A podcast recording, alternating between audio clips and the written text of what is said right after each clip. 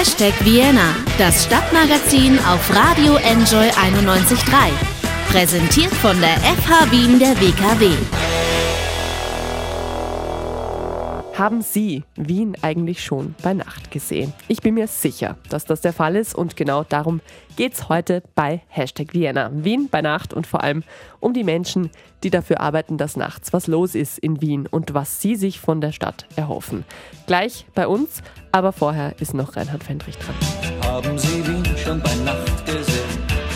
Haben Sie das schon erlebt? Man sieht zwar nicht, ob die Bäume blühen welche besonders beliebt. Haben Sie Wien schon bei Nacht gesehen? Haben Sie das schon erlebt? Der Fendrich Reinhardt mit einem Song aus dem Jahr 1985. Haben Sie Wien schon bei Nacht gesehen? Was sieht man in Wien bei Nacht? Coole Clubs, viele Veranstaltungen jeglicher Art und Größe, Festivals, Partys, Konzerte etc. Was man oft nicht sieht, sind die Leute, die dahinter stehen und die Schwierigkeiten, mit denen sie sich manchmal herumschlagen müssen. Die Wirtschaftskammer Wien hat kürzlich eine Studie zur Wiener Nachtwirtschaft veröffentlicht. Diese hat ergeben, die Wiener Nachtwirtschaft macht einen jährlichen Umsatz von einer Milliarde Euro und wird deshalb geschätzt und gepflegt und zuvorkommend behandelt, also alles fein. Oder meine beiden heutigen Interviewgäste Martina Brunner und Laurent Köpp haben dazu eine etwas differenziertere Meinung. Sie sind die treibende Kraft hinter der Initiative Nachtbürgermeister Wien, die es seit zwei Jahren gibt. Was es damit auf sich hat, hören wir in Kürze und zwar gleich nach The Night Game mit Once in a Lifetime. Fifth floor, warmer apartment above the warehouse. The Hasidic landlord checks on the rent. You. Es ist zwar helllichter Tag, aber das Thema, um das es heute geht, ist die Nacht, konkret das Wiener Nachtleben, die sogenannte Nachtwirtschaft.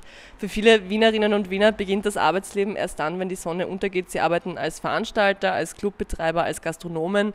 Sie betreiben Kulturinstitutionen. Sie kümmern sich darum, dass es überhaupt ein Nachtleben gibt in der Stadt. Dass es da auch Konflikte gibt mit Behörden, mit Anwohnern, mit der Stadt und vielleicht sogar untereinander, ist eigentlich klar. Aber es gibt irgendwie niemanden, der so richtig dafür zuständig ist, diese Konflikte Konflikte zu lösen, zu behandeln, zu vermitteln zwischen den Beteiligten und der als Ansprechpartner fungiert. So jemanden braucht es, sagen meine beiden heutigen Interviewgäste, Martina Brunner und Laurent Köpp. Wien braucht einen Nachtbürgermeister, finden sie, und haben deshalb vor zwei Jahren die Initiative Nachtbürgermeister Wien ins Leben gerufen. Hallo, ihr zwei. Hallo. Hallo. Zuerst einmal, bevor wir inhaltlich werden, was ist denn eure persönliche Motivation, euch mit diesem Thema zu beschäftigen? Seid ihr beide selber äh, Leute, die in der Nachtwirtschaft tätig sind, sozusagen? Äh, ja, also ich war auf jeden Fall jahrelang tätig in der Nachtwirtschaft, immer noch, immer wieder. Ähm, bin selbst Veranstalter und kenne die Probleme aus erster Hand. Also und immer wieder das Gefühl gehabt, dass man halt doch recht alleine da steht und dass es halt doch ein Bereich ist, der unterschätzt wird oder auch verschätzt wird und der mit vielen Vorurteilen zu kämpfen hat und dementsprechend halt auch eine Institution braucht, die einfach mal sagt, so okay, hey, guck mal, hier sind Leute und die leisten ordentliche Arbeit und haben noch eine Daseinsberechtigung. Was ist dein Zugang zu dem Thema? Ja, also ich bin vor fünf Jahren circa nach Wien gekommen und seitdem arbeite ich auch im Nachtleben, entweder in der Bar, aber habe auch bei unterschiedlichen Veranstaltungen mitgewirkt. Und der direkte Zugang ist vielleicht aber eher die Motivation aus der Publikumssicht, ähm, weil ich es ganz schön finde, was eigentlich Leute da auf die Beine stellen und welche Magie da teilweise dann auch übertragen wird. Wie ist denn oder wie war denn die Situation bisher? Wo drückt der Schuh am öftesten? Was sind die größten Herausforderungen in der Nacht? Was sind die Probleme der Nachtwirtschaft? Also ich glaube, einerseits geht es vor allem um die bürokratischen Hürden, die die Veranstalterinnen haben ähm, mit unterschiedlichen Magistratsstellen. Ich glaube aber auch, dass einfach die Kommunikation tatsächlich manchmal fehlt, wenn es um Entscheidungen geht und da braucht es einfach so eine Schnittstelle. Auch wenn man mit anderen Veranstaltern spricht oder mit äh, Betreibern, ist auf jeden Fall das Problem der Behörden eines der vordergründigen, aber gleichzeitig natürlich auch der Platz. Also wo momentan in Wien überhaupt noch was stattfinden kann, sei es Open Air, sei es Club, sei es in der Nacht.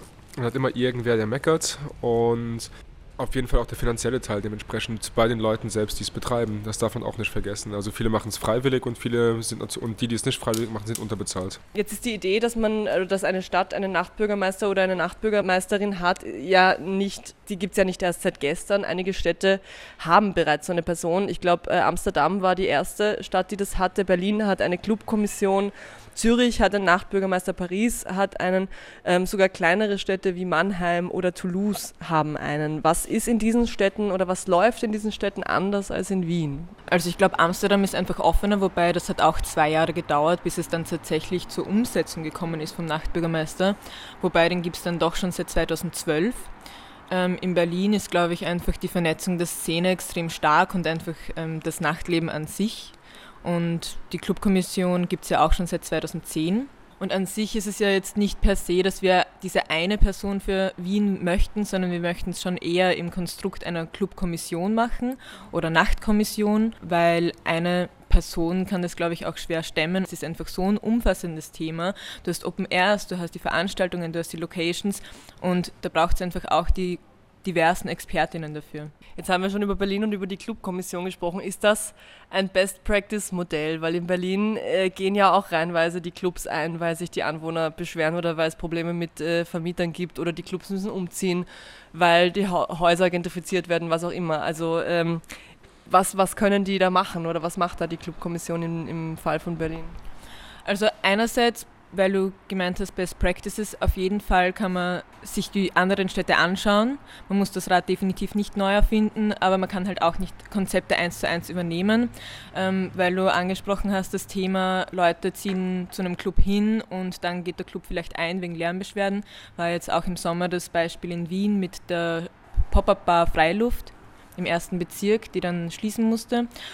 Ja, also konkretes Konzept, das es da gibt, das entgegenwirken soll, ist das Agent of Change Prinzip, ähm, das eben dafür sorgen soll, dass wenn jemand hinzuzieht, einerseits informiert wird, dass da Veranstaltungen stattfinden und dass die Verantwortung quasi auf die Immobilienträgerinnen ähm, verlagert wird und dann nicht der Club mit den ganzen Beschwerden ähm, zu kämpfen hat. Da haben wir eh die Podiumsdiskussion im September dazu.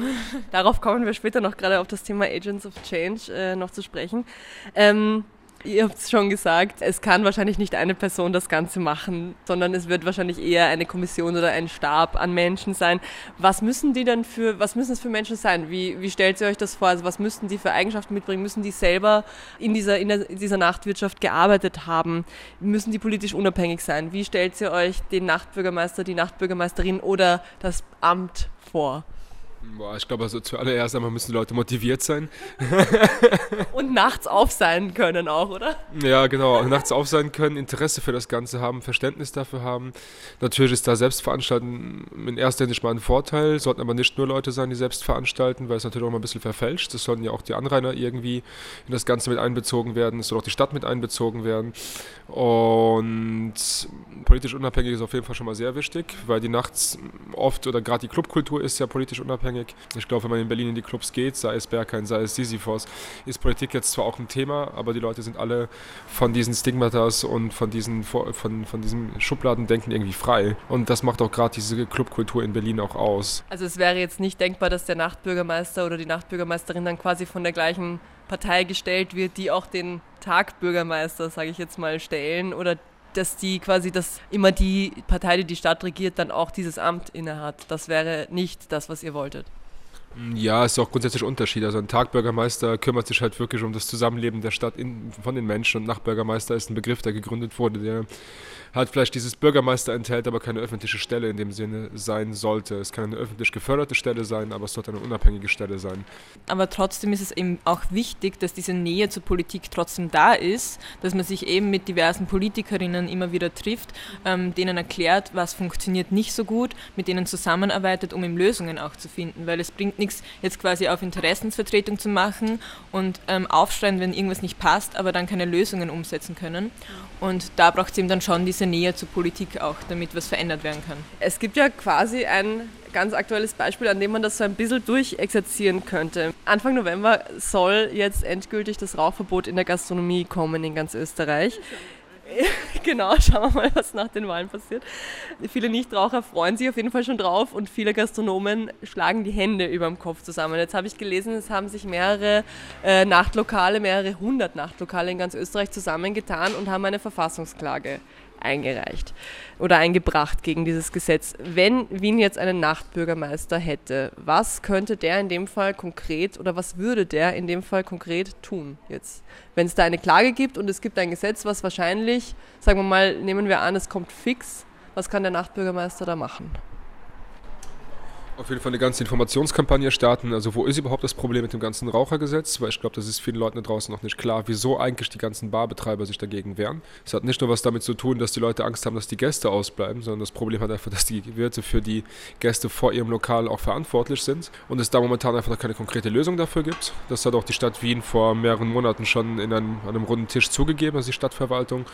Und das hat einfach den Einbruch, den finanziellen Einbruch von vielen Wirten und von vielen Betreibern einfach bedeuten würde. Das Zweite, was, die, was der Nachbürgermeister machen kann, ist einfach auch mal die Leute zu versammeln, zu gucken halt, okay, mit der Stadt und den Betreibern und den, den Wirten, das ist gerade bei Betreibern oft äh, für Clubs, ähm, was sind gemeinsame Lösungen, wie können wir das, wie können wir da irgendwie dagegen vorgehen? Und vielleicht auch einfach Modelle anzubieten, wie das in anderen Städten gelöst wurde. Vor allem da kommt auch diese Vermittlung zu den Anrainerinnen dann ähm, stark zum Einsatz, weil man eben mit den Anwohnerinnen dann auch quatschen muss, von wegen, hey, da arbeiten Leute, die verdienen ihre Kohle damit und ähm, ja, es sind die Gäste, aber man muss sich eben auch wirklich anschauen, wer trägt da überhaupt die Verantwortung. Ist es dann wirklich der Betreiber oder die Betreiberin oder ist es der Cast persönlich? Da muss man eben dann auf internationale Konzepte hinblicken und ähm, definitiv mit den ganzen Leuten an einem Tisch mal quatschen. Wenn man sich eure Website anschaut, dann sieht man, ihr habt äh, eine super lange Liste von Unterstützern. Also man könnte fast sagen, eigentlich alle bekannten Nachtlokale, Clubs und Veranstalter in Wien unterstützen euch. Wie sieht es denn von Seiten der Stadt Wien aus? Wie weit, äh, wie ist da die Resonanz? Wie weit seid ihr vorgedrungen? Was sagt die Stadt Wien? Was sagt vielleicht der, ich sag mal, richtige große Bürgermeister dazu? Die Grünen sind auf jeden Fall schon mal ganz gut dabei. Also die sind auch immer bei den Podiumsdiskussionen, beschäftigen sich auch mit dem Thema, haben jetzt auch aufgrund des, äh, der neuen, des neuen Veranstaltungsgesetzes, was kommen soll, mal die ganzen Leute eingeladen, also die Veranstalter eingeladen, äh, aber auch Leute, die sich sonst mit dem Thema beschäftigen. Ähm, was den Bürgermeister oder respektive auch die SPÖ angeht, ist es noch ein bisschen verhalten, würde ich behaupten. Also ist auf jeden Fall noch kein wirklicher Zugang zu uns. Respektiv, ähm, soweit ich auch mitbekommen habe, noch nicht ganz ein Verständnis dafür da, was ein Nachtbürgermeister ist. Oder eher das Gefühl da, dass die Nacht in Wien ja eh schon ganz großartig läuft, was man ja auch in vielen Punkten zugeben darf, aber was mit dem Nachtleben und der Nachtkultur und der Nachtwirtschaft in dem Sinne noch nicht so viel zu tun hat. Da wäre auf jeden Fall, glaube ich, auch noch Arbeit von unserer Seite nötig und äh, wir würden uns natürlich auch sehr beim Entgegenkommen von der Stadt natürlich auch freuen. Man muss sagen, eben die Grünen sind da voll dahinter, auch die Neos ähm, haben sich das Thema also ziemlich groß gemacht in Wien. Ähm, die SPÖ es ist dem Ganzen ähm, jetzt nicht negativ eingestellt, ähm, aber es bedarf definitiv noch ein bisschen Vermittlungsarbeit, ein bisschen Aufklärungsarbeit, was da eigentlich zu machen ist und was halt auch wirklich nötig ist, ist eben jetzt nicht draufzuhauen und zu sagen, okay, wir wollen das machen, sondern jetzt muss es halt auch konkret quasi in so eine Planungsphase gehen. Wie schaut es in einem Jahr aus, wenn das jetzt finanziert werden sollte? Weil einfach so Kohle hergeben ist natürlich auch nicht drinnen. Ihr veranstaltet ja im Rahmen der Initiative auch immer wieder Podiumsdiskussionen in verschiedenen Nachtlokalen. Die dritte war schon Anfang August in der Gränen Forelle, die vierte findet jetzt am 26. September im WUK statt, diesmal im Rahmen vom Waves Festival. Da treffen sich viele Beteiligte und vernetzen sich und es geht immer um ein anderes Thema. Diesmal oder beim nächsten Mal steht dann das Thema Agents of Change im Mittelpunkt. Was bedeutet das denn konkret?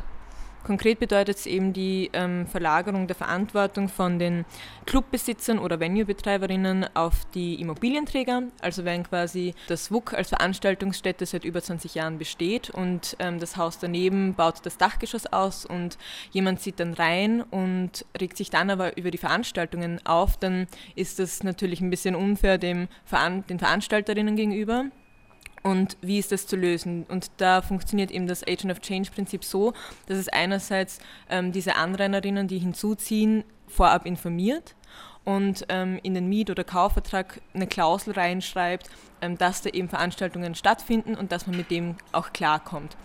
Mhm. jetzt muss man aber umgekehrt natürlich auch eine Lösung finden, dass wenn ein, eine Wohngegend irgendwo ist und ein Club kommt dann hin, ähm, wie geht man dann damit um? Aber jetzt Das wird wahrscheinlich eher weniger. Also ich glaube, umgekehrt passiert es öfter, oder? Also es passiert ja selten, dass ein Club sagt, oh, wir gehen jetzt genau da rein, wo die meisten Leute wohnen. Das, also das heißt, es betrifft auch sehr viel dieses Agents of Change-Thema, auch sehr viel das Thema Stadtentwicklung eigentlich. Ne?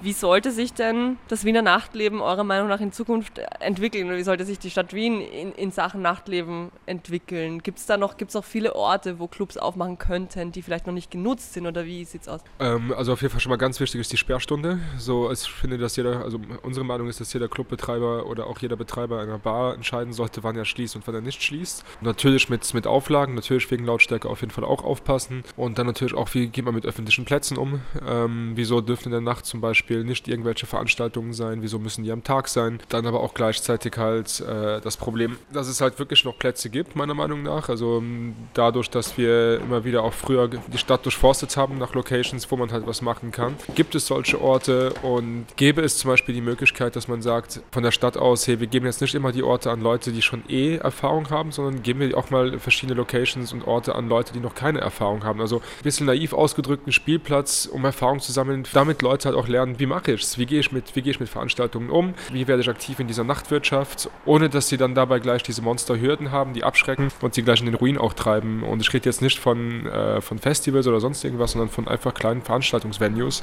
und davon gibt es einfach zu wenig. Ist es tatsächlich so, dass, äh, dass darauf geschaut wird, wenn eine Veranstaltung genehmigt wird, ob der Mensch schon was veranstaltet hat davor? Ist das so? Äh, nee, die schauen nicht drauf, aber man sollte auf jeden Fall schon mal veranstaltet haben und auf jeden Fall mit Leuten zusammenarbeiten, die es gemacht haben, weil sonst die Hürden einfach zu krass sind. Und da spreche ich aus eigener Erfahrung. Also äh, man kann nicht einfach sagen, so, mm, wir gehen jetzt auf einen öffentlichen Platz, sagen wir zum Beispiel im Prater oder auf der Donauinsel und dann sind die ganzen Sachen wie Strom, wie äh, Bauzäune, wie Dixie-Klos, aber auch die ganzen behördlichen Auflagen geklärt und es ist auch nicht so einfach, an die ganzen Informationen ranzukommen. Also gerade auch da wäre nach Bürgermeister halt sehr wichtig, einfach auch um solche Leute aufzuklären. Ist eine Aufgabe zum Beispiel auch die Clubkommission sehr stark erfüllt in Berlin, indem sie halt Workshops anbietet, indem es halt ähm, Seminare gibt über Open Airs, was ist die rechtliche Lage, auf was sollte man achten, wo gibt es Plätze. Dann haben sie jetzt dieses Model Space Projekt entwickelt, äh, wo ein Platz betreut wird, auch von der Clubkommission, wo ein vereinfachter Zugang für junge Veranstalter ist. Junge Veranstalter heißt nicht nur laute Musik und, und Partykultur, das heißt äh, auch vor allem halt auch Theater, das heißt genauso Stand-up-Comedian, das heißt einfach Veranstaltungen im ganz breiten Sinne. Und da ist Wien momentan einfach noch zu schwach aufgestellt. Außerhalb der Clubs und Eventräume gibt es da einfach nicht viel. Ne? Jetzt kommen da verschiedene Akteure zusammen. Also ich habe gesagt, ihr habt eine breite Liste an Unterstützern. Klar ist, die wollen alle so eine Anlaufstelle oder die wollen alle Nachtbürgermeister. Aber man kennt das ja, äh, sobald es mehr als zwei Menschen sind, gibt's, oder sobald es mehr als zwei Gruppen sind, gibt es dann auch wieder Differenzen. Ziehen denn da wirklich momentan alle an einem Strang oder stellen sich alle das Gleiche drunter vor?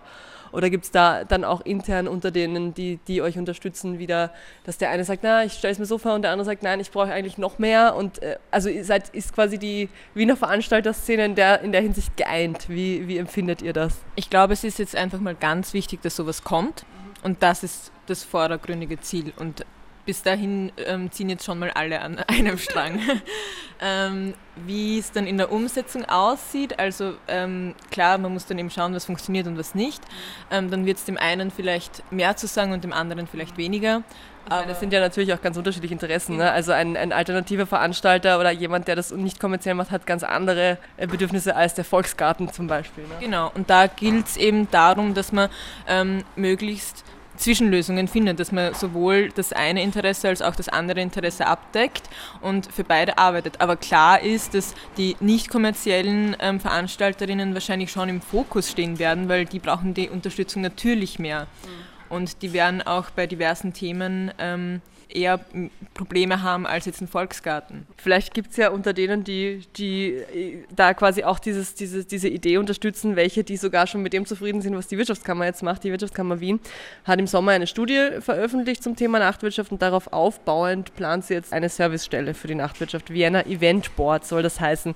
Wie seht ihr das? Ist das schon ein Schritt in die richtige Richtung oder ist es eigentlich weiß ich nicht, seid ihr, seid ihr damit zufrieden? Könnte man sagen, okay, wenn es das gibt, dann brauchen wir gar, eigentlich gar keinen Nachtbürgermeister oder wie seht ihr das?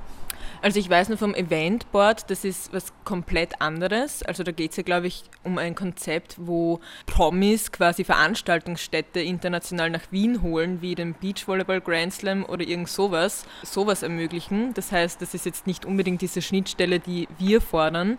Ähm, Und bezüglich Service und Anlaufstelle, es kommt darauf an, wie es aufgezogen wird, glaube ich. Also ähm, wenn das jemand ist, der Ahnung hat und ähm, bereits in dem Feld gearbeitet hat, dann ist es sicher sinnvoll. Aber vorsichtig muss man natürlich sein, ob es wieder quasi eine Stelle ist, wo dann vielleicht wieder Leute keinen Termin bekommen, wo es wieder schwierig ist, wo du wieder ähm, Wartezeiten hast und wo du vielleicht einfach diese Nähe auch nicht hast, ähm, der die Probleme versteht. Auf jeden Fall ist es ein Schritt in die richtige Richtung. Sie haben ja schon wieder aufmerksam gemacht auf die ganze Thematik, haben eine Studie veröffentlicht, wobei ich bei der Studie ähm, ein bisschen geteilte Meinung habe. Sie haben die Zahlen mal so hingeschrieben, dass man am Anfang mal glauben könnte, oha, äh, das ist die gleiche Studie wie in Berlin, 1,2 Milliarden. Äh, allerdings, wenn man sich dann die Zahlen anschaut, ist natürlich in Berlin geht es wirklich vordergründig um die Club- und Veranstalterkultur. Und also was halt durch Eintritte und, und, und, Gastronomie in diesen Betrieben erwirtschaftet wird. Und hier ist halt alles mit eingebunden, also Bars, Restaurants, äh, Theater, Oper. Und gerade da, glaube ich, würden wir auf jeden Fall erstmal einen Strich setzen und sagen, okay, da kapseln wir uns ab, ähm, weil mit Oper und Theater und direkt den Bars jetzt, jeder einzelnen Bar werden wir uns jetzt nicht abfinden können. Das wäre einfach zu viel Arbeit ähm, der Umfang wäre zu groß und gleichzeitig sollte man vielleicht auch dazu sagen, dass halt so eine Anlaufstelle gibt es ja irgendwie auch schon von der Stadt Wien, so ein Eventcenter. Man kann einfach mal, wenn man will, die ganzen Veranstalter fragen, was sie davon halten. Ich will jetzt dazu keine Meinung abgeben, aber sowas brauchen wir auf jeden Fall nicht ein zweites Mal. Ihr habt ja auch eine Petition laufen, beziehungsweise die lief schon. Vielleicht kannst du dazu noch mal kurz was sagen, Martina?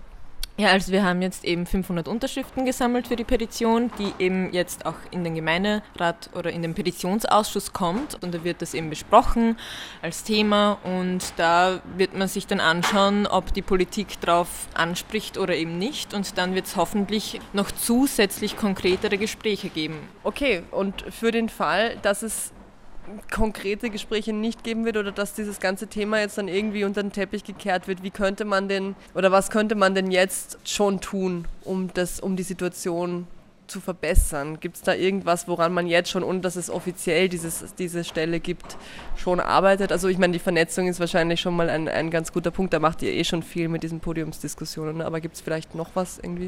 Ich glaube, einfach nicht aufhören zu pushen und ähm, schauen, dass der Atem nicht ausgeht. Ja, einfach mehr vermitteln und noch mehr aufzeigen, wie es international funktioniert. Ja, also dranbleiben ist auf jeden Fall ganz gut. Ich glaube, das, was auf jeden Fall weiterhin gemacht werden muss, ist halt gerade die Vernetzung. Also wie vorhin schon angesprochen hat, die ganzen Veranstalter und Betreiber halt ein bisschen auf eine Linie bringen und halt auch einen Konsens finden, dass halt auch so eine Anlaufstelle gebraucht wird und dass man halt auch da die Themenschwerpunkte auf jeden Fall mit denen zusammen festlegt und jetzt nicht komplett unabhängig von denen festlegt und gleichzeitig halt einfach auch in der Stadt Wien zu vermitteln, hey Leute, schön, wenn es sowas gibt, aber es muss halt auch irgendwie Möglichkeit geben, dass diese Leute darin arbeiten. Also jetzt zu sagen, wir machen wieder alles ehrenamtlich, ist zwar schön und gut, aber wird der Problematik und den, und, und, und den Bedürfnissen dann überhaupt nicht gerecht. Ich danke euch beiden vielmals, dass ihr euch die Zeit genommen habt. Ich wünsche äh, viel Glück mit der Initiative. Vielen Dank. Danke fürs Interview. Ja, danke dir.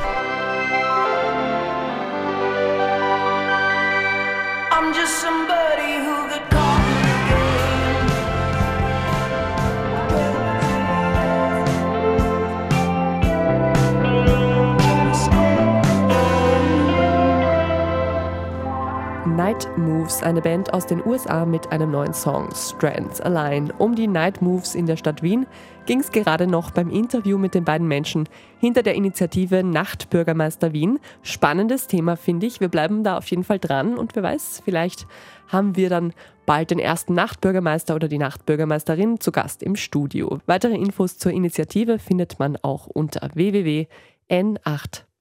www.n8bm.at.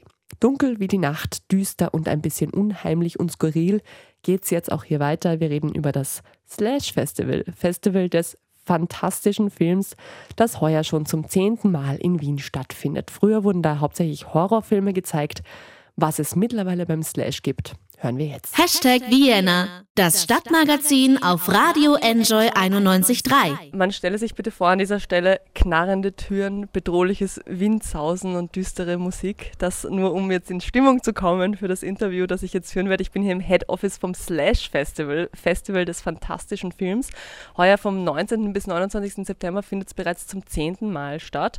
Mir gegenüber sitzt Festivalmacher Markus Kolschnick und wir sitzen hier in einem wunderschönen, ich dachte ja, wir machen es drinnen zwischen den ganzen Festivalplakaten, aber nein, wir sitzen in einem wunderschönen grünen Innenhof. Hallo Markus, servus. Hallo. Jetzt habe ich das Slash ja quasi angekündigt als etwas, wozu düstere Musik und auch so ein bisschen gruselige Stimmung passt. Das ist es auch, aber nicht nur. Was ist es denn genau?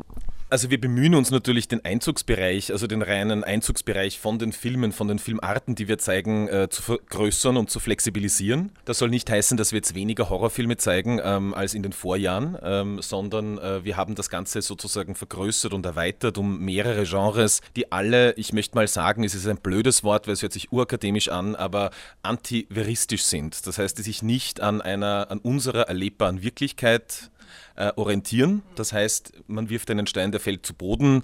Wenn es jetzt einen Film gibt und das einzige fantastische Element darin ist dann, dass der Stein quasi in den Himmel fliegt, dann wäre er rein theoretisch für uns schon wählbar. Ja? Das heißt, diese Regeln der physischen Realität ähm, sozusagen werden bei uns etwas sozusagen in den Hintergrund gestellt. Aber es kommt schon, also Slash ist, äh, es war ursprünglich mal ein reines Horrorfilmfestival, ist es so? Also der Fokus in den ersten, sage ich mal, zwei, drei Jahren, der lag definitiv auf äh, oder stärker auf äh, dem, dem Horrorfilm. Ähm, das hat es uns definitiv auch leichter gemacht, ein Publikum zu finden, möchte ich sagen, weil natürlich die Horrorfilm-Community eine ganz besonders aktive ist, die dann auch unser Angebot sehr, sehr dankend äh, quasi angenommen haben. Für mich war aber schon von Anfang an klar, dass ich das Ganze eher erweitern möchte. Wir tragen bitte halt mich nicht daran fest, aber ich glaube seit dem vierten Jahr den Untertitel Festival des fantastischen Films, so wie ich es eben auch aus anderen Ländern, in denen ich Festivals wie das unsere besucht habe, kenne, dass man eben genauso die Fantastik, ein bisschen wie ein literarisches Genre, da gibt es ja auch die Fantastik, das heißt Science Fiction, Fantasy, Horror, äh, aber natürlich, äh, was wir ganz besonders stark haben in den letzten fünf Jahren, sind so äh, Crossover-Filme, sind so Hybridfilme, also quasi Mischkulanzen zwischen Arthouse, Autorenfilm, strengen Kunstfilmen, die aber ganz, ganz selbstverständlich dann auch mit Horrortropen oder mit Tropen des Fantastischen arbeiten. Und das heißt, nicht nur wir haben uns sozusagen ein bisschen verbreitet, sondern auch das Angebot, aus dem wir uns natürlich, an dem wir uns auch orientieren müssen, hat sich verbreitet, ja. Wie kam es dazu? Also ist, bist du selber auch äh, schon als Kind Fan gewesen von Filmen, wo eben die Realität so ein bisschen verrückt ist oder fantastisch oder vielleicht eben auch gruselig? Ja, durchaus. Also ich kenne jetzt wenige Teenager, die sich Dokumentationen reinpfeifen. Ne? Also es kann auch sein, aber ähm, also mein, ich bin ein Kind der 80er, ich bin 81 geboren. Ähm, es gab in unserem kleinen Ort in Tirol, wo ich aufgewachsen bin, natürlich eine Videothek. Die hatte keine große Auswahl, aber die hatte sehr wohl eine Horrorecke. Zu der habe ich mich dann irgendwann vorgearbeitet, wie ich so 12, 13 war. Da kannte ich den Videothekar Werner, hieß er, ich weiß es noch, äh, schon ziemlich gut. Und der hat mir das Allermeiste dann auch gegeben und so bin ich da mehr oder weniger reingerutscht. Ja. Es ist dein Job wahrscheinlich ich habe vorher gesagt, du bist der Festivalmacher. Äh, einer von den Jobs, wo die Leute, die gerne ins Kino gehen, sagen, boah, genau den Job will ich auch haben, weil den ganzen Tag nur Filme anschauen und auswählen und die Filme dann quasi ins Kino bringen, die man selber am liebsten mag klär uns mal auf, ist es denn wirklich so oder was gehört denn zum Festivalmacher sein noch dazu? Wenn es so wäre, dann hätte ich tatsächlich das schönste Leben aller Zeiten. Also rein, wenn ich das höre, dann fange ich auch an zu träumen. Das ist es natürlich nicht. Ich glaube, das überrascht jetzt auch niemanden. Also wir sind ein Festival, das jetzt sehr wohl in der Aufmerksamkeit ähm, gewachsen ist, äh, das auch quasi von dem her gewachsen ist, was es anbieten kann. Das aber hinsichtlich der Finanzierung, der finanziellen Situation, was natürlich ganz, ganz wesentlich ist, ähm, immer noch vor ganz großen Herausforderungen steht. Ja, also das hat mit der öffentlichen Fördersituation zu tun, mit den öffentlichen Geldern, die verteilt werden, hat aber auch damit zu tun, dass es sehr viel schwieriger geworden ist, Privatsponsoren, Unternehmen zu finden. Die setzen sich viel lieber auf Sportveranstaltungen klassische Kulturförderung spielt keine Rolle mehr. Das heißt natürlich, bis man mal an dem Punkt ist, dass ein Festival finanziert ist, unter Anführungszeichen finanziert ist, weil wir gamblen immer noch und müssen auf großes Risiko gehen. Ist das jedes Jahr wieder neuer Gamble oder habt ihr jetzt mittlerweile schon Partner, mit denen ihr jedes Jahr zusammenarbeitet? Es gibt natürlich Partner, die uns jedes Jahr unterstützen. Ähm, da ist halt natürlich immer so die Frage, bekommt man ein bisschen mehr, bekommt man ein bisschen weniger? Also de facto weiß man es natürlich nicht. Es gibt mündliche Zugeständnisse und natürlich vertrauen wir unseren langjährigen Förderpartnern und Partnerinnen. Aber ich sage jetzt mal, wir haben keine Garantie dafür, ne, dass wir dann wieder das und das Geld bekommen. Erfahren tun wir, was wir jetzt zumindest von den öffentlichen Förderstellen erhalten, im April, Mai. Wie man sich vorstellen kann, beginnen unsere Arbeiten nicht im April, Mai, sondern beginnen spätestens Anfang des Jahres. Das heißt, man arbeitet mal monatelang, ohne zu wissen, ob das Ding überhaupt Geld bekommt. Ja. Das ist natürlich eine relativ groteske Situation, äh, in der man sich da befindet und da braucht man ganz viel Biss, äh, sehr viel Wahnsinn und ich glaube auch ein bisschen, ich weiß gar nicht, Romantik oder Naivität, also irgendwie sowas in die Richtung, dass man irgendwie daran glaubt, dass das, was man tut, irgendwie eine Bedeutung hat. Weil ansonsten würde man, glaube ich, ja, ich weiß nicht, nach ein, zwei Jahren schon sagen, Gott, Zehn Jahre immerhin bis jetzt. Ähm, jetzt umschreib, umschreibe mal so ein bisschen diese Arbeit. Also das ist quasi wahrscheinlich viel Telefonieren, das ist Meetings mit irgendwelchen äh, potenziellen Sponsoren abhalten, das ist wahrscheinlich sicher auch ähm, sich das ganze, äh, weiß nicht, Layout drumherum, das, die Optik und so äh, zu überlegen, was ist es noch? Ja, also das sind natürlich alles ganz, ganz wesentliche Schritte. Also wie gesagt, das Beschaffen des Geldes ist mal irgendwie das, ähm, das ähm, Um und Auf natürlich, ähm, dafür, dass wir überhaupt weitergehen können. Das ist natürlich mit sehr viel Kleinarbeit verbunden, die möchte ich hier jetzt nicht detaillieren, weil ich glaube, das ist ein bisschen fad. Ähm, also meine Hauptrolle beim Festival ist dann aber schon auch sozusagen neben dem Festivalleiter, der ein bisschen alles überblickt, aber definitiv der Programmleiter. Das heißt, alle Filme, die wir zeigen, gehen durch mich durch, wiewohl wir Kuratoren und Kuratorinnen haben. Aber ich schaue mir trotzdem trotzdem alles noch an. Ist das eigentlich eine Arbeit, in der man, also dieses, dieses Film, Film kuratieren oder auch Filme aussuchen, ist das eine Arbeit, wo man viel reist? Also reist ihr zu Festivals oder geht das mittlerweile so, dass man die Filme eigentlich online kriegt? Von denen, die sie gemacht haben, dass die quasi so dir einen geheimen Online-Link schicken oder fahrt man wirklich von, weiß nicht, nach Japan zu einem kleinen Filmfestival und dann nach Finnland? Ist es so oder ist es eher Schreibtischarbeit? Es ist, es ist ein bisschen eine Mischung. Also was uns ein bisschen bremst grundsätzlich ähm, ist wieder, ich muss leider wieder darauf zu sprechen kommen, äh, sind einfach fehlende finanzielle Mittel, weil natürlich würde ich gerne, jetzt nicht nur aus eigennützigen Gründen, zu deutlich mehr Festivals fahren, als wir fahren können, sondern Festivals haben, glaube ich, ein wenig an Bedeutung verloren, dass man dann sagt, dort, nur dort kann ich Filme sehen, äh, weil es gibt sehr wohl dann die Möglichkeit, dass man Screening-Links bekommt, passwortgeschützte, mit Wasserzeichen versehene Screening-Links. Aber ähm, das Wesentliche an Festivals äh, ist, dass sie ein Meeting Ground sind. Dass dort die Verleiher, wir arbeiten ja nicht mit österreichischen oder deutschen Vertrieben für Filme zusammen, sondern sehr oft mit asiatischen, mit amerikanischen Vertrieben da kann man natürlich mailen, ja, bis der Arzt kommt. Äh, da tut es einfach wahnsinnig viel, wenn man dann mit der Frau X.Y oder dem Herrn X.Z äh, einfach mal auf ein Kaffeeschall geht, ne? also während man in Cannes ist. Also ja, ich fahre auf Festivals, ich fahre nach Berlin, ich fahre nach Cannes. Ich würde mir wünschen, ähm, wir hätten die Möglichkeit oder ich hätte die Möglichkeit, ähm, dass wir deutlich mehr Festivals besuchen weil man von allen Festivals etwas mitnimmt. Also es geht ja nicht, die Filme sind ja das Skelett, das ist das nackte Gerüst. Man muss ja eine Veranstaltung, die muss man ja organisieren, die muss ja, also das, das inspiriert alles sehr. Ne? Also wie machen das die Kolleginnen und Kollegen? Wie halten die Talks ab? Welche neuen Formate gibt es? Insofern würde ich mir sehr wünschen, dass da möglicherweise irgendwann mal ein bisschen mehr drin ist. Ihr macht das ja auch so. Also ihr kreiert ja auch eine so eine Art Erlebniswelt ums, ums Filmfestival rum. Zum Beispiel habt ihr, ich weiß nicht, ob das nach wie vor ansteht, aber den Zombie-Flashmob mal veranstaltet. Was gibt es da noch? Also so Rahmenprogrammmäßig? Also auch heuer wird es wieder vieles geben, wo wir probieren, ähm, die Welten, die wir auf den Leinwänden ausstellen, ein wenig quasi auch in unsere Wirklichkeit äh, herunterzureißen. Also ich kann jetzt exemplarisch nur sagen, wir haben heuer einen ganz wunderbaren Film, eigentlich einen Klassiker aus 1994, der ist Tammy and the T-Rex. Eine sehr, sehr merkwürdige, eigentlich damals in den Videothekenkellern äh, quasi äh, verloren gegangenes Stück ähm, wo ein ähm, sozusagen ein Liebespaar, er stirbt dann und sein, sein Gehirn wird in einen Dinosaurierroboter verpflanzt. Der Dinosaurierroboter erwacht dann zum Leben und versucht quasi seine Angebetete, die natürlich glaubt, er ist gestorben, äh, wiederzugewinnen. Mhm. Und auf dem Weg aber zu ihr quasi frisst und zertrampelt er viele Menschen. Der Film ist 1994 in einer familienfreundlichen Art Disney-Version rausgekommen, bereinigt um sämtliche Gore-Momente. Und der Film wurde jetzt tatsächlich äh, im, äh, in einem Filmarchiv in Amerika in der ursprünglichen Fassung wieder entdeckt. Wir lassen den einfliegen und zeigen den von 35 mm und machen dazu einen Dinosaurier Cosplay Contest. Es wird einige Teilnehmer und Teilnehmerinnen geben, die dann versuchen müssen, sich wie ein T-Rex ähm, zu verhalten auf der Bühne.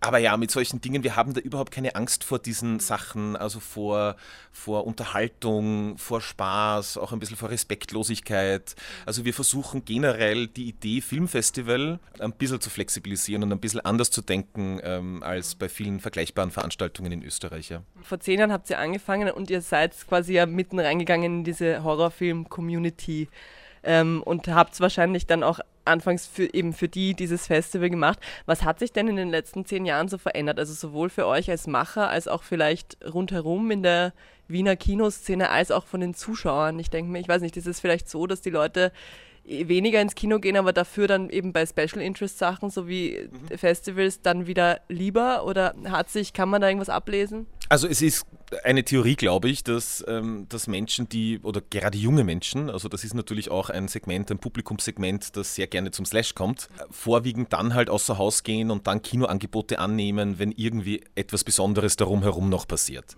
Ich glaube, das ist nicht ausschließlich so, aber das ist schon etwas, was wir bemerken, dass dann das Paket, was wir halt schnüren, für die Menschen einfach interessant ist, weil Filme sind natürlich auch durch die digitalen Angebote ein bisschen zu einer Commodity geworden. Es hat nicht mehr diesen Sexappeal wie früher, dass man gesagt hat, oh mein Gott, ich muss jetzt ins Kino gehen, weil danach kommt das Ding irgendwie auf VHS oder DVD irgendwann raus, aber sonst kann ich es nicht sehen. Das hat sich natürlich deutlich verändert.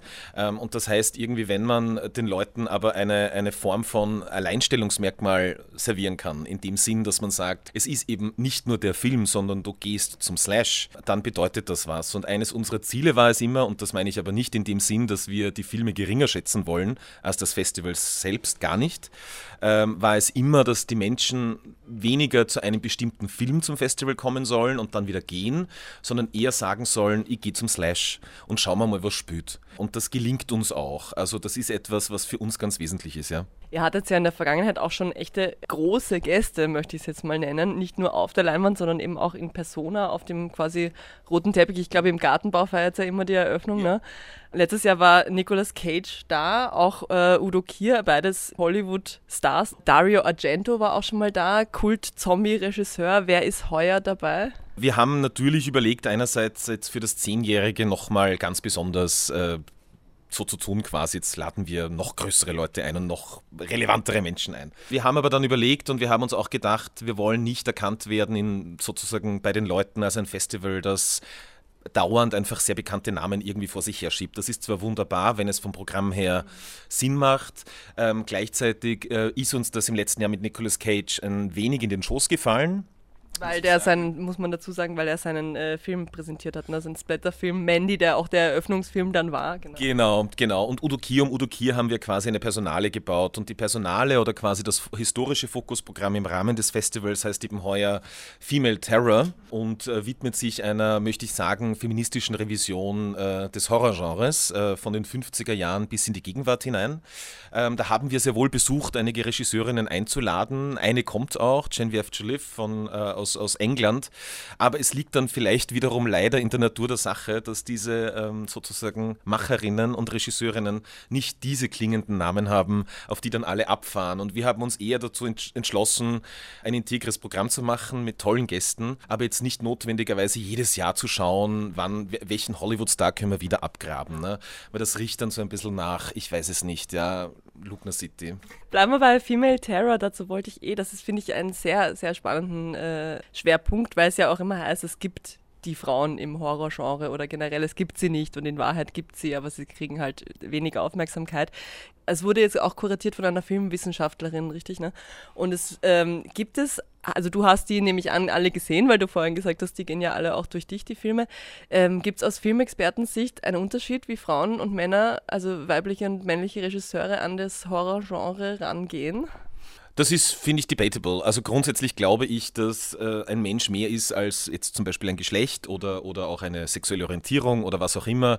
Und äh, genau die, die Frauen arbeiten und haben natürlich auch unter Produktionsbedingungen gearbeitet, ähm, die es dann zum Beispiel nicht erlaubt haben, dass ein, eine besonders weibliche Stimme gehört werden könnte. Ja? Also Aida Lupino, die 19, in den 50er Jahren den wunderbaren äh, quasi Film-Noir-Horrorfilm ähm, The Hitchhiker gedreht hat. Ähm, die ist einfach eine verdammt gute Regisseurin, aber quasi das Format, in dem sie gearbeitet hat, nämlich der B-Film, also da gab da kann man jetzt nicht sagen, der Film ist jetzt anders, weil er von einer Frau inszeniert wurde. Die, die war halt einfach toll und super und war leider nur eine von zwei Frauen, die im klassischen Hollywood wirklich markante Karriere machen konnten. Ähm, es gibt dann aber natürlich auch Beispiele ähm, aus einer jüngeren Geschichte, wie zum Beispiel der Film Thomas Po von der wunderbaren französischen Regisseurin Marina Devan, der ganz, ganz stark sozusagen ähm, meinem Empfinden nach ähm, auch eine weibliche Psyche auf die Leinwand wirft. Ja, da geht es ganz stark um Selbstverletzung, da geht es ganz stark darum, äh, unter die eigene Haut zu steigen und so weiter und so fort. Also Ich tue mir ein bisschen schwer damit, sozusagen. Das ist dann eine gute Frage für die Alison Pierce. Äh, das ist die Filmwissenschaftlerin aus Leeds, von der University of Leeds, die das Programm für uns zusammengestellt hat. Also ich möchte sagen, es gibt das eine wie das andere, aber darüber jetzt wieder eine Form von sozusagen diskursivem oder Zuschreibungsmantel zu legen, glaube ich, wird dem ganzen Projekt in, der, in dem Sinn, wie wir uns das vorgestellt haben, wieder etwas zuwiderlaufen, weil es soll einfach darstellen, dass äh, natürlich Regisseurinnen immer auch schon das Horrorgenre geprägt haben, aber jetzt nicht nur mit feministischen Filmen, sondern das sind teilweise auch Filme, die genauso sexistisch und frauenfeindlich sind,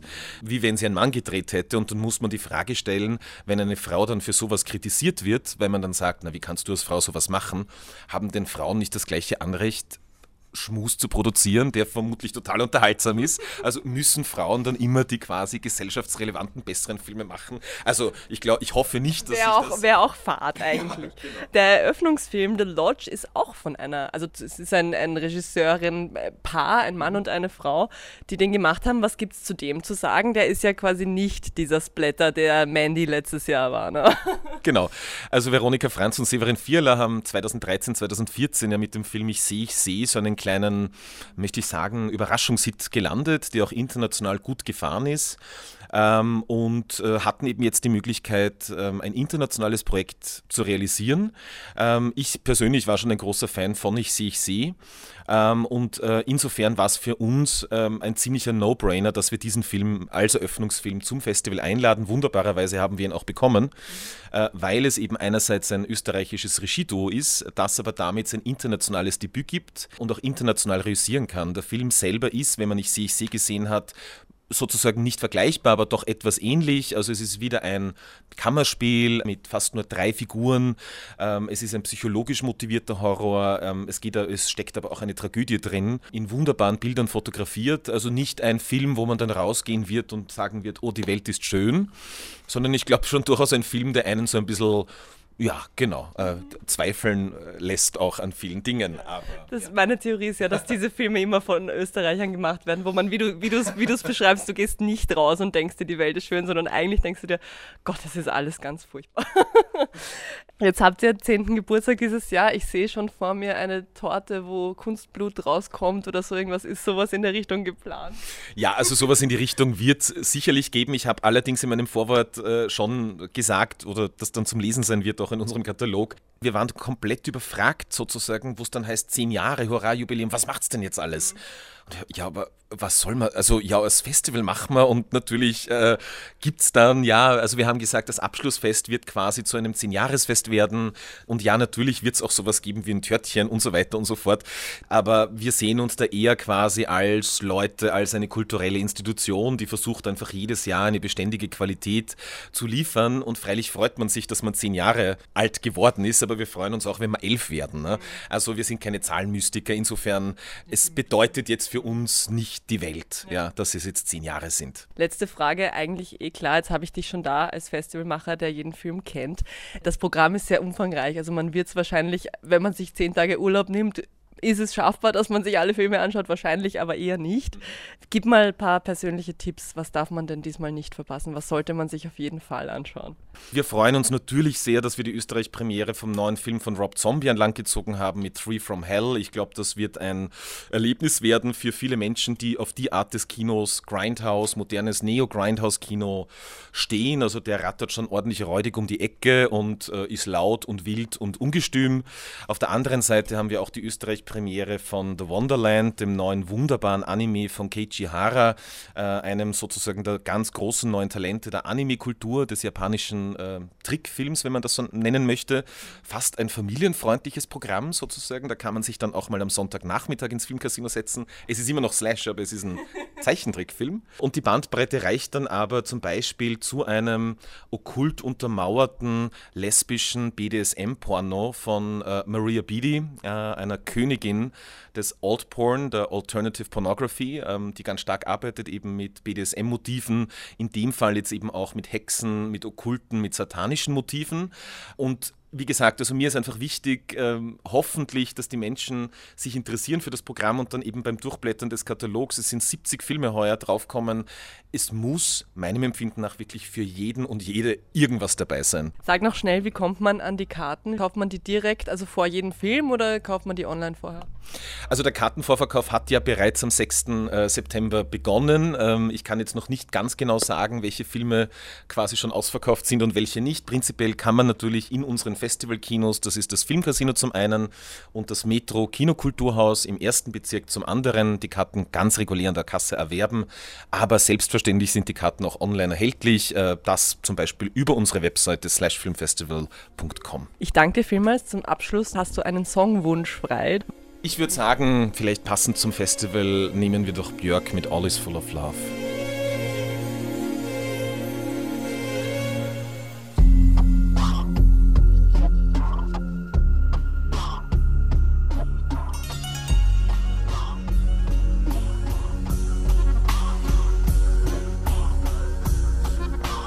Björk mit All is Full of Love. Markus Keuschnick hat sich dieses Lied gewünscht, einer der Macher vom Slash Film Festival. Und er hat gesagt, das Lied passt so gut zum Festival. Warum?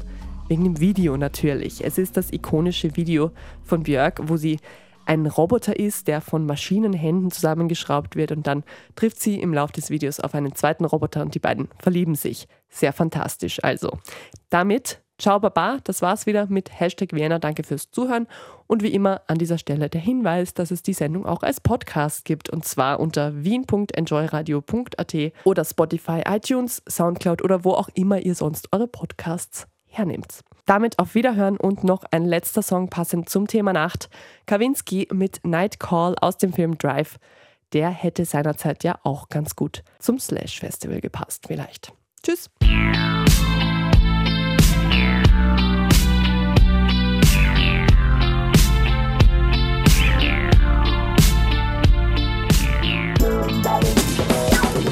Hashtag Vienna, das Stadtmagazin auf Radio Enjoy 91.3. Jeden Montag von 11 bis 12 auf Radio Enjoy 91.3.